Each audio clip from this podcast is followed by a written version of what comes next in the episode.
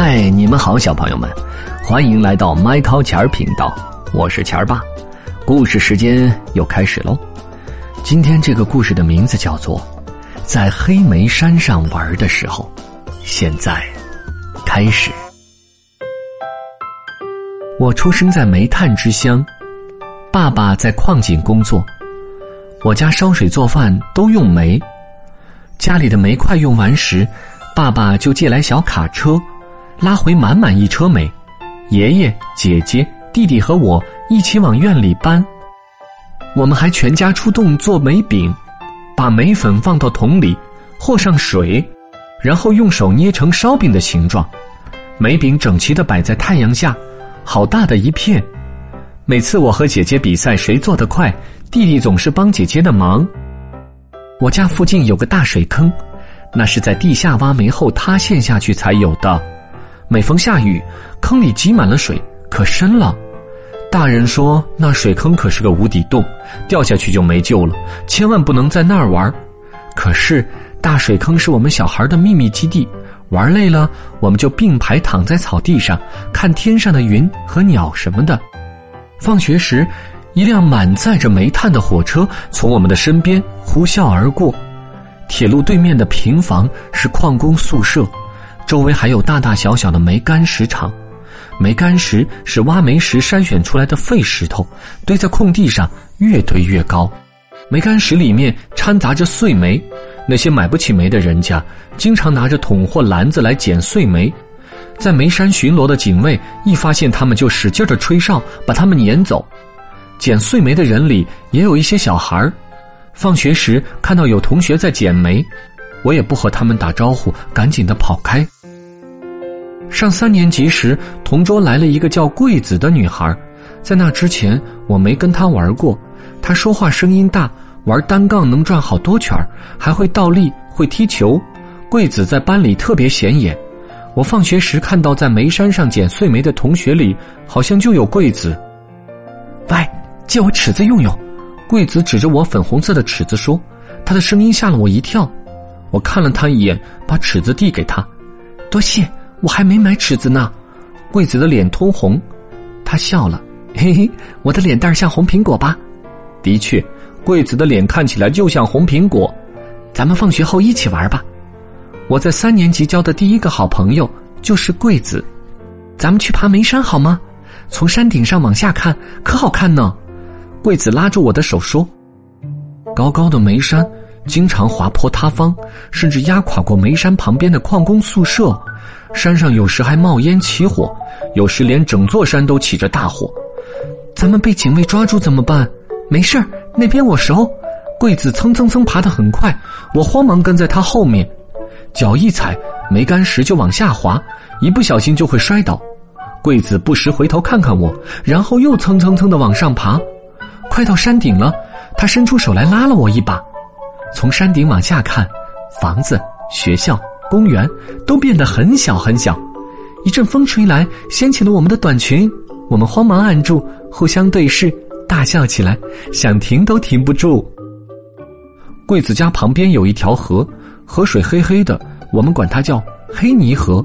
冲洗煤炭的水带着煤粉、煤渣流到河里，河水就变成了黑色。架在黑泥河上的桥旁有六个大水泥墩，桂子和附近的小孩在水泥墩上跳来跳去。我只敢在桥上看他们玩。桂子对我说：“你来我家玩吧。”他第一次请我去他家做客。一天，我走到桂子家门口，小声说：“桂子，桂子。”门开了，嘘。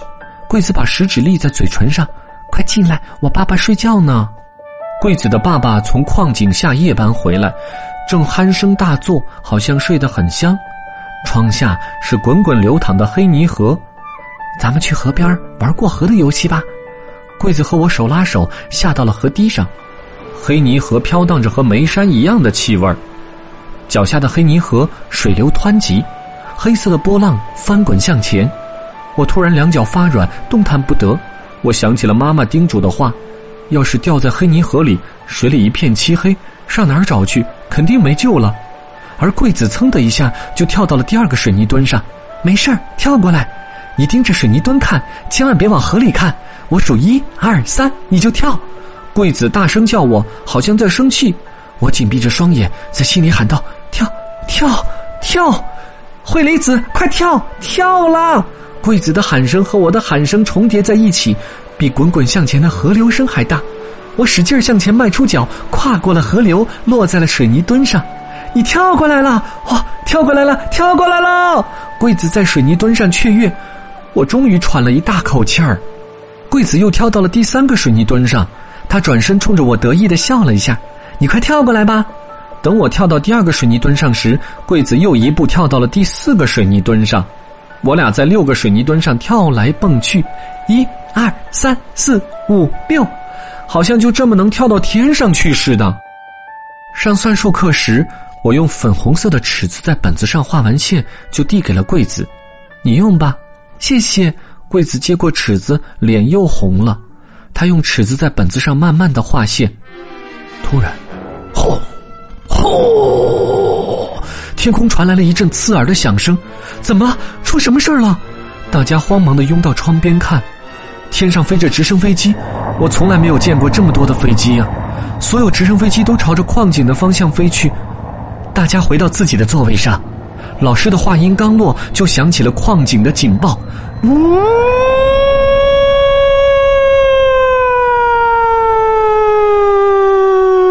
教室突然安静了下来。我看了一眼柜子，柜子也看了我一眼。校工松伟从办公室跑出来，他脸色苍白，在地板上咚咚咚的跑。他把一张纸递给老师，小声说着什么。老师轻声对我们说。现在被叫到的同学，马上收拾好东西，到楼道排队。老师叫了桂子的名字，桂子把桌上摊开的算术书、本子和尺子稀里哗啦一股脑划拉进了书包。我向窗外望去，有几个同学正朝校门跑去，桂子也在其中。他慌慌张张的跑着，忘了扣上书包，书包盖一扇一扇的。新闻广播不停的播放着矿井事故。晚饭时，全家人一声不吭，边吃。边看电视，第二天、第三天，电视和报纸都在报道这次事故。每天，爸爸疲惫不堪的回到家里，桂子有好几天没来学校了。我旁边的座位一直空着，我去桂子家看看吧。放学后，我没回家，径直去了桂子的家。从桥上往下看，没有人在河里玩。桂子，桂子，桂子！我叫了好多遍，没有人回答，也没有人出来。四周一片沉寂。我们都换上短袖了。学校从明天开始放暑假。放学回家后，我看到桌上放着一个大信封，是桂子的信。我赶忙拆开信封，里面有一封信和我那把粉红色的尺子。桂子在信里写了她转学的事，还写了她和新同学在一起高兴的事。信的最后写道：“谢谢你借给我尺子，我忘了还给你。”真对不起，桂子。我把粉红色的尺子对着白云照着看，似乎又看到了桂子的红脸蛋儿。桂子，我现在也很好，你别担心啊。桂子的信里是这样写的：我家邻居千惠的伯伯，一喝醉酒就不停的唠叨车轱辘话。惠梨子，你得记住哦，千万不能忘了。一九六五年六月一日，山野煤矿瓦斯爆炸，死了二百三十七个矿工，他们留下了二百三十七个没有丈夫的妻子，还留下了二百三十七个没有爸爸的孩子。惠梨子，你要记牢，这可是大事啊！伯伯一喝醉，就反反复复、反反复复的念叨这几句话。好了，小朋友们，今天这个故事。在黑莓山上玩的时候，就讲到这里了。